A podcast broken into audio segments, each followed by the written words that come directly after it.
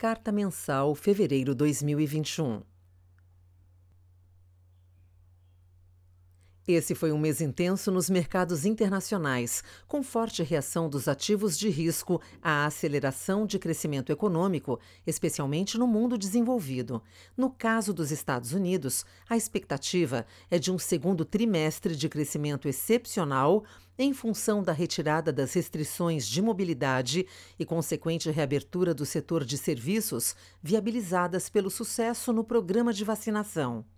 Esse movimento ocorre ao mesmo tempo que os consumidores já se encontram com excesso de poupança e terão um novo evento de incremento de liquidez depois da implementação do pacote de 1,9 trilhões de dólares do governo Biden, que deverá ter sua provável aprovação pelo Congresso em meados de março. Com isso, a bolsa americana voltou a se valorizar, ainda que com elevada volatilidade, quando impactada pela alta nas taxas das Treasuries. Ainda que sigamos observando números correntes de inflação bastante controlados nos Estados Unidos, o balanço de riscos tem viés positivo em termos de inflação futura, especialmente para o segundo trimestre, principalmente pela aceleração da atividade mencionada acima. Os bancos centrais devem seguir com o discurso acomodatício, o que deverá trazer volatilidade para as curvas de juros à medida que os mercados reagem aos dados de crescimento e à provável aceleração nos preços no curto prazo, independentemente da tendência inflacionária futura, que só conheceremos a posteriori. Seguimos acreditando que eventuais pressões nos dados na inflação tendem a ser temporárias, já que os fatores desinflacionários, tecnologia, ganhos, produtividade, que mantiveram os preços controlados mesmo em um longo período de expansão monetária. No Brasil, o mês também foi de aumento da incerteza com relação ao ambiente econômico, notadamente em função dos desdobramentos políticos. A mensagem vinda do Congresso Nacional é da necessidade de se aprovar uma nova rodada de auxílio emergencial diante da piora da epidemia. Consideramos essa renovação muito importante para que o país consiga atravessar esse período final da crise de forma mais rápida e menos penosa para a população. Entretanto, é fundamental que a aprovação venha acompanhada de contrapartidas fiscais relevantes, o que exigirá uma forte capacidade de articulação da base governista. A pauta se tornou ainda mais relevante diante do crescente temor de mudanças na atual política econômica ortodoxa após a troca de comando da Petrobras, em reação aos seguidos aumentos do preço de combustíveis e consequente pressão popular por medidas de controle da inflação. O risco inflacionário seguiu aumentando à medida em que a taxa de câmbio se manteve pressionada em período de forte aumento do petróleo e outras commodities. Incorporando esse fator, revisamos novamente a projeção do IPCA 2021 para 3,9%. É importante ressaltar que esse cenário base para a inflação exige a recuperação plena de credibilidade fiscal, fato que deveria manter as expectativas de inflação ancoradas e permitir que o hiato do mercado de trabalho bastante elevado exerça uma pressão desinflacionária no segundo semestre. Com a inflação mais elevada, o balanço de riscos desfavorável e o provável aumento de gastos no curto prazo, julgamos que o Copom terá elementos suficientes para iniciar o ciclo de aperto monetário em março com 50 bips. A evolução da Covid-19 se agravou principalmente a partir da segunda metade do mês, pressionando fortemente o sistema de saúde em grande parte do país e levando a novas medidas de restrição. Na maioria das localidades, restrições até aqui implementadas têm sido mais brandas do que o previsto, concentradas no período noturno. Sob a ótica da atividade econômica, essa forma de restrição deve ter impacto apenas limitado no curto prazo, embora seja importante ressaltar que segue havendo o risco de evoluírem em direção a medidas mais restritivas ao longo de março.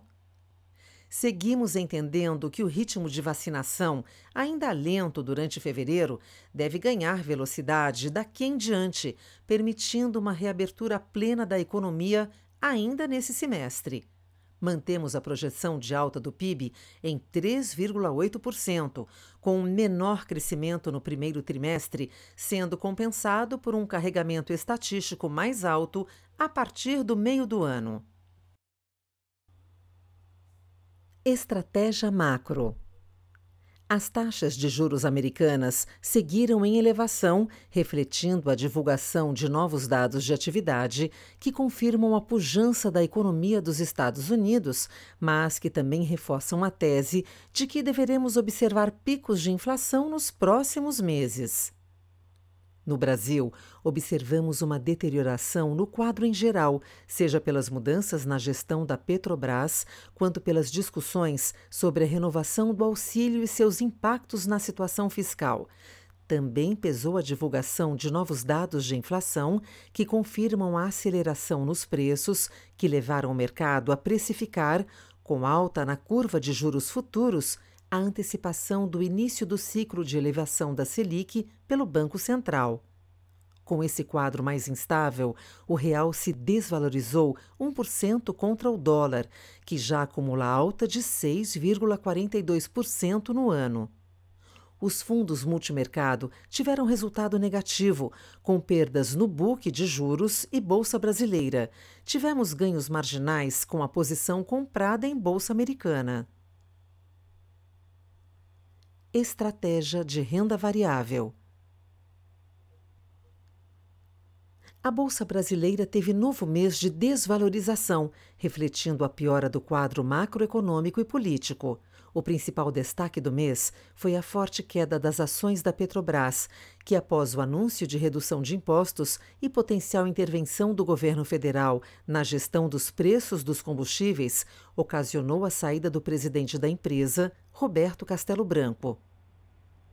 A perspectiva de mudanças na condução da política de preços administráveis e maior intervenção nas estatais também impactou as ações do Banco do Brasil e das empresas do setor elétrico e bancário. Com baixa exposição nesses setores, nossos fundos de ações fecharam em queda, mas acima de seus respectivos benchmarks as maiores perdas nos setores de varejo e saúde, enquanto os ganhos vieram de mineração e papel e celulose.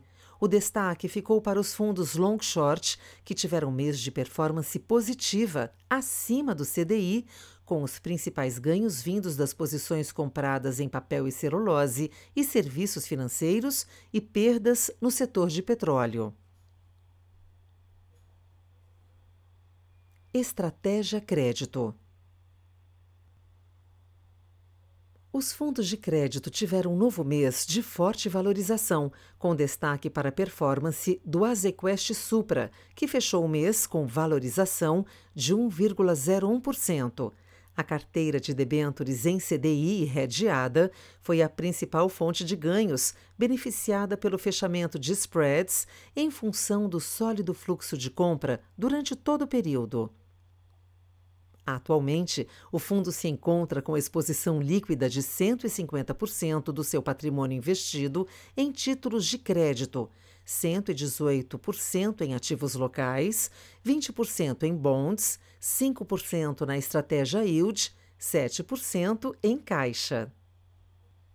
Apesar da valorização recente, quando o fechamento de spreads gerou fortes ganhos de capital nas carteiras de debêntures locais, ainda observamos taxas de carrego bastante atrativas, acima do histórico para ativos com esse perfil de risco de crédito.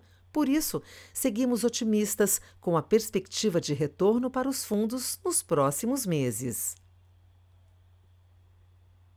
Estratégia Arbitragem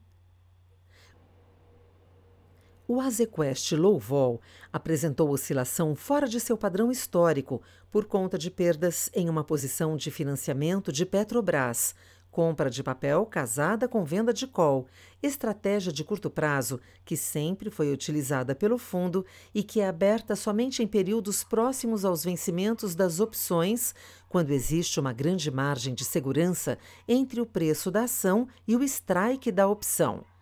Como consequência do anúncio de mudanças do comando da empresa, as ações de Petrobras caíram cerca de 20% na data do exercício da opção, gerando perdas no fundo de 1,89% naquela data. Seguindo nosso controle de risco, decidimos pelo fechamento dessa posição.